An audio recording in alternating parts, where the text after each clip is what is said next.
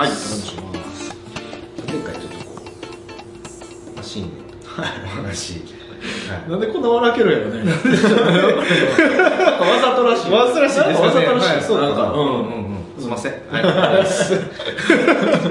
そんなつもり全然ないんですけどね。すはい。うんちょっと緊張してるのかもしれああなるほどなるほど。なんか前回、すごい話を、まあ、ちょっと今度見てるかわからないですけど、はいはいはい。聞かせてもらって、最近すごく気になることがあって、うん。ちょっと今日僕からの質問といいますか、うん。相談といいますか。なるほど。うんうん。唐突に。唐突に。内容全然今日は全然仕込んでない仕込んでないやつ。今日はっていうかまあいつも仕込んでないんですけど。たまに仕込んでます。事前の打ち合わせがね、はいあるんですけど、はい。今日は何もなしで。何もなしですね。あのなんか自分の情熱とか強みとかを洗い出すってすごくあの長根さんも大事にしておられて、うん。はい。まあ、僕たちもとか、まあ、クライアントさんに対してもうん。それをこう意識してやっていただくはいはいお話はしてるんですけど、最近気づいたんですけど、その自分の強みとか、そのやりたい情熱、うん。没頭できることっていうのを、それがまああの自分の情熱で強みだとやりたいことがあって没頭してることがあったら、うん。それが自分の情熱なんじゃないかとか、うん。強みになるんじゃないかと、うん。そう思ってたんですよ、はいはい。でもなんかこういろんなスタッフさんとか、うん。まあ、ケイさんもそうなんですけど見てて意外と自分のその弱み、うん。いわゆるまあ苦手なことですよ、うんうん。を克服することにこうモチベーションがある方ってすごい多いああでもそういう人多いでしょそうなんですよ、うん。でもそれってすごくそれがあそれが自分の強みだってなった瞬間に結構逆行してるなと。うんうん。要は弱みを克服して伸ばそうとされてるので、うんうんそうもったいないことになってるなっていうのを気づいて、でもこれ気づかないんですよ。やってる本人はね。やってる本人は。うんそうでしょうね。だからそこを僕もちょっと周りの、まあ、当然スタッフもいますし、うんうん。クライアントさんのところのスタッフさんもいますし、見ててあちょっとずれてるというか、うんもったいないなって感じること多くなってきててそこなんかこうどうやったら気づけるのかな？うんうんうん。答えめっちゃ簡単ですけどね、何ですか？第三者に見てもらう。あなるほど。いやそれしかないんですよ、うんうん。うん。うんあのそれしかないです。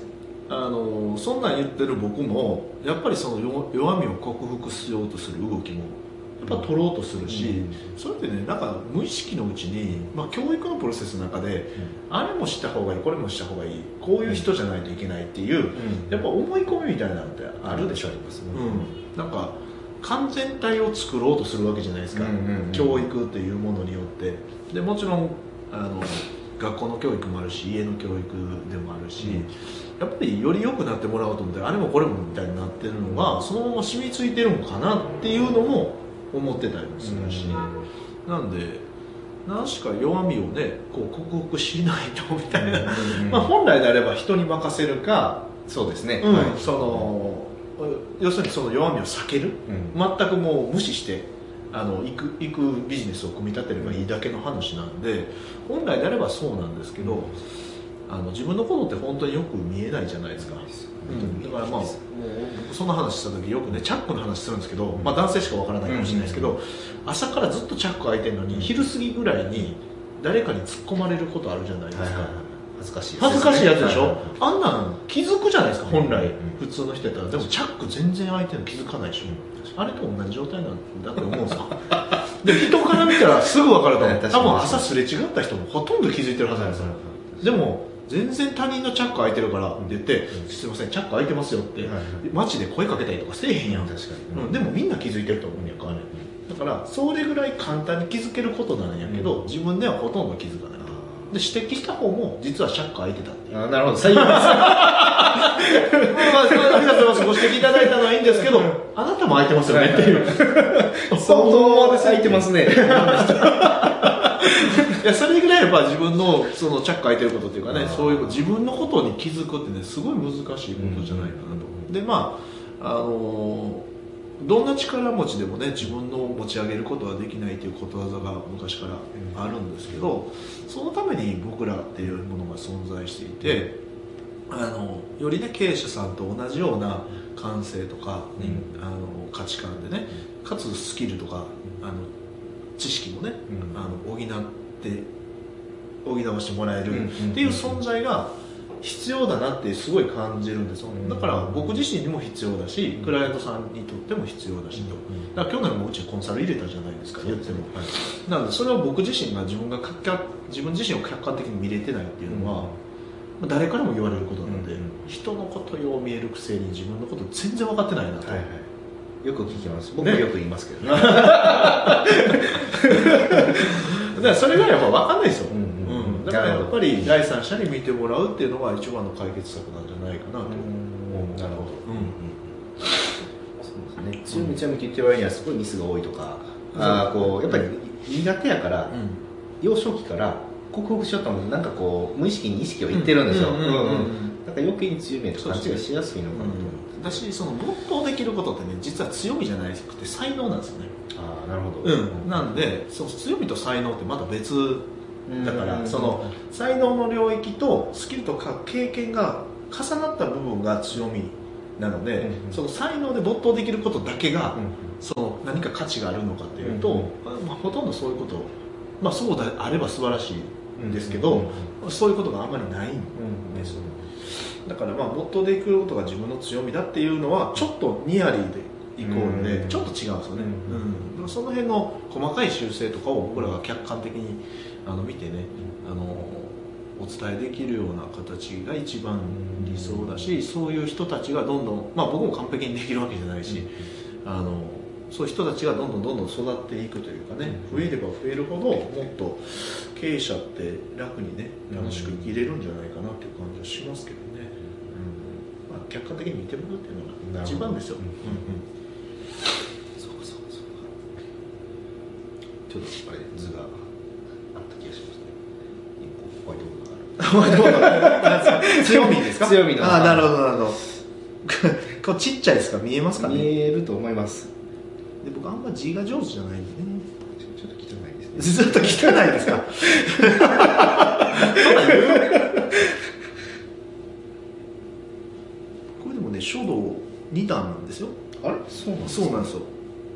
経になってますね。経験ですね。余計なことをねいろいろ言うからですよ。一つのことしかできない それもお前やん。か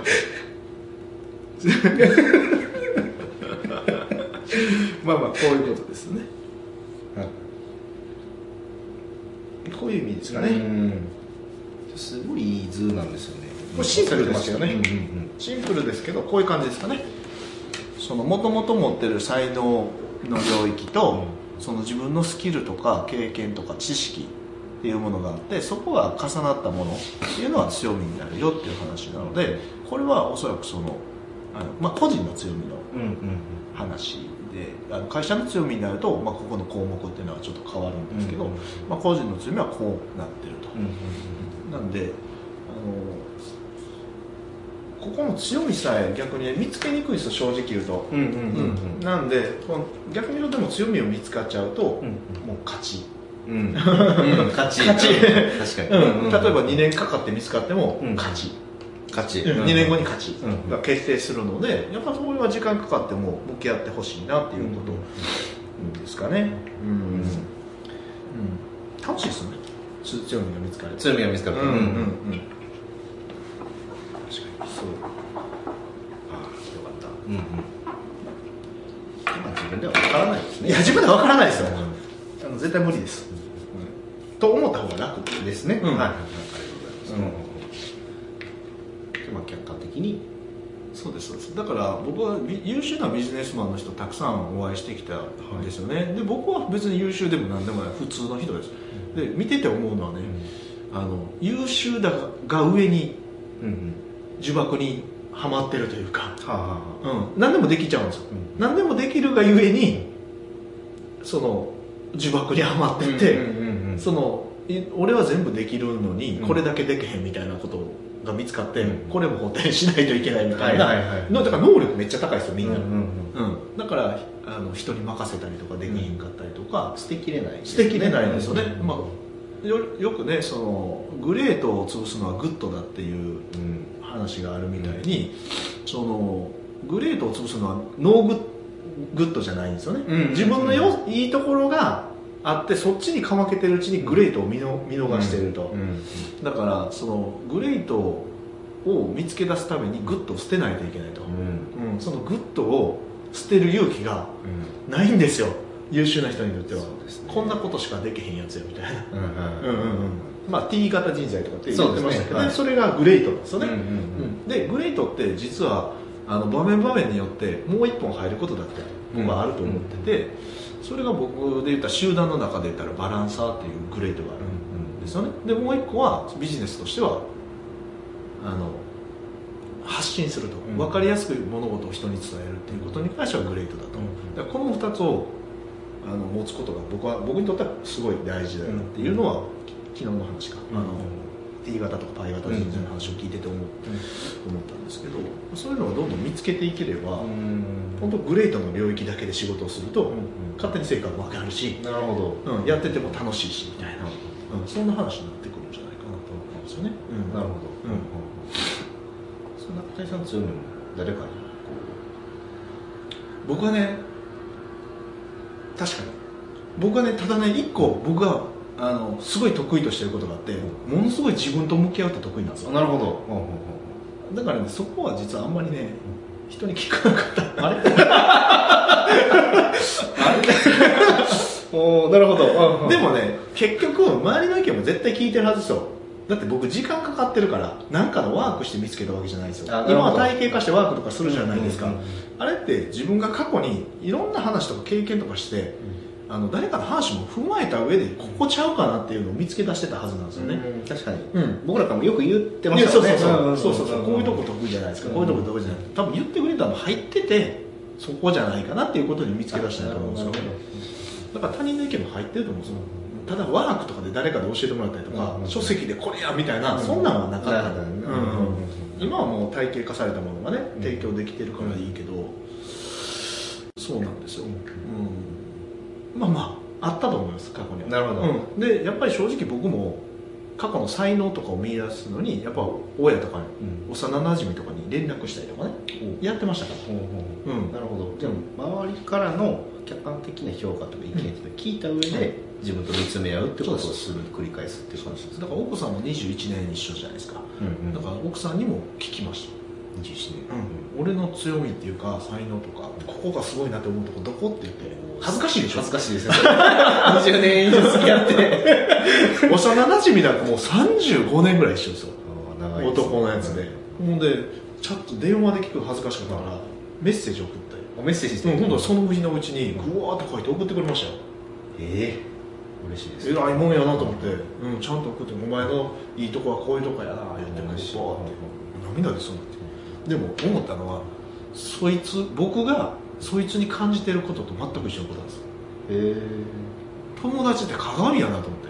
えなるほど、うん。価値観近いから。そう。帰ってきたことが俺はあいつの方が優れてると思ってるところが彼はそういうふうに見てくれてた。へえそうそうそう。だからそういう見方もあるんや。な面白いそうそうそうそうそう。だからなんかねいろいろ気づかされますよ。いろんなそういうふうなことを繰り返してやってるといろんなことに気づかされる、うん。面白いですよ、ううんうんうん。まあ母親には、あのね3歳までにね才能が開花するって言うじゃないですか、はいそれを知ったから、もう電話でね、おかんに3歳までにね、俺が才能豊かやったことってなんかないかと聞いたらないな。何の参考にもならない。ちょっと分かったか。ら親父おるんだ親父聞いてくれって言って。お父さんってうん。よし3歳までなんかええとこあった？あいやないなーってちっちゃい声で。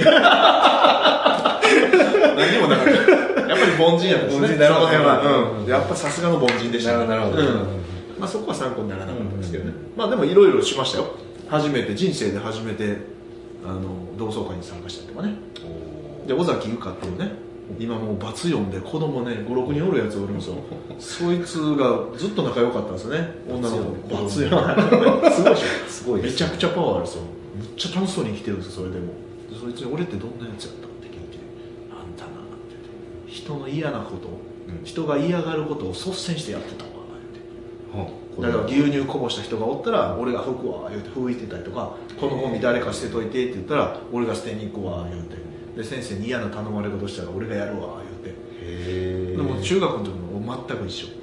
でなんでそんなことしてたのかと思ったらやっぱりその信念につながってるんですよ、うん、俺がやったらこいつら困ることないやんと。うん、俺がやっといたらええんやろぐらいの感じですよ。すごいってことはやっぱ俺そこに幸せ感じてるんですよ。な確かに。自子供の分頃ですそう自分がやったことで誰かがやらんで済んでると、ん。別に周りも何も感謝してへんと思うけど、そういうことに俺はよっしゃみたいな。どうやかっこええやろ？みたいな、うん。うん俺ってかっこええやろ？みたいな感じで思ってたんやと思うんですよ、決していじめられてたとかじゃない。うん、俺いじめられてたいじめもさあの気づかへんかったらいじめじゃない。か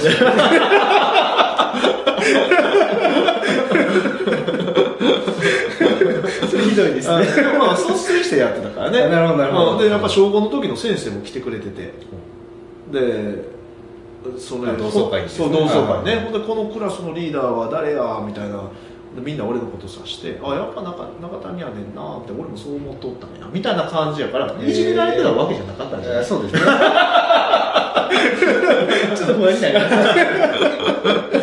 うん、まあでもそんな感じ。でだから、当時からあんまり俺のリーダーシップっていうのは変わってないというか,、うん、ただこんな別に何かを率先してるやるわけではなくてそういうふうな意識で生きているだけみたいな、そんな感じなんじゃないかなっていう気がします、じゃあ自分のその情熱とか、はい。あーまあ、強みですかね。できれば強みまで消化できるようになるには、どっちかというとあの客観的な評価も親しいいや大事だと思いますね、価値観のある仲間とかに聞いた方がいいう僕はそう思うし今こ今更何言ってんのって多分言われると思う、うん。俺の強みってこうかなとか。あった時にいや今更何言ってんのまあこういうやつや そうそうそうみたいな。って言われると思いますね、